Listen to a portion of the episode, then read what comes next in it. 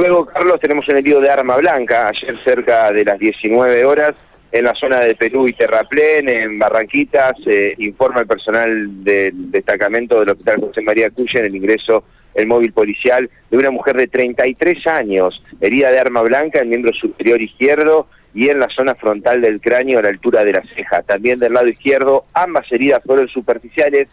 se requirió el trabajo de sutura en esta mujer que por lo que adujo dijo eh, que discutió con otra femenina de la cual le produjo estas heridas cortantes.